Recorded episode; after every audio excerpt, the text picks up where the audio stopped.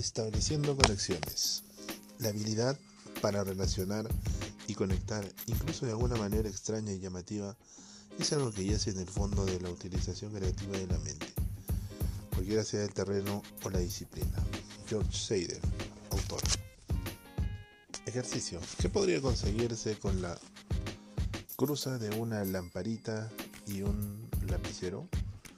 Muchos grandes logros creativos sucedieron porque a alguien se le ocurrió alguna vez cruzar dos ideas aparentemente disímiles y terminó descubriendo algo nuevo. Johannes Wood Gutenberg combinó la idea del trapiche de los viñedos con la impresión de las monedas y descubrió los caracteres movibles que dieron origen a la imprenta moderna. William Harvey estableció una conexión entre una bomba de agua y el corazón humano y desarrolló la teoría de la circulación de la sangre.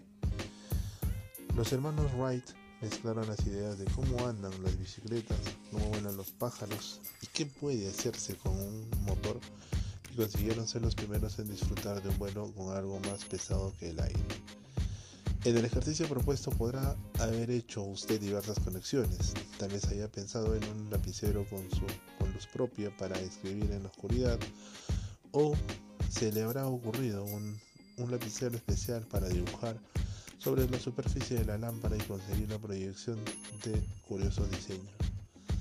O podría haber pensado en una lapicera, en un lapicero destornillable con las lamparitas, pero que contaría con un tanque para volver a llenarla de tinta. ¿Qué otras vinculaciones o posibilidades se le ocurren?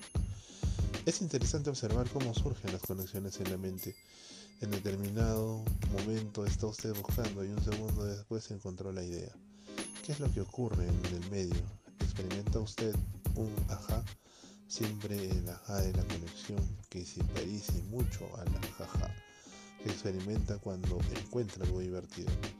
En ambos casos la cosa es espontánea. Consejo. Busque cosas para conectar con su idea.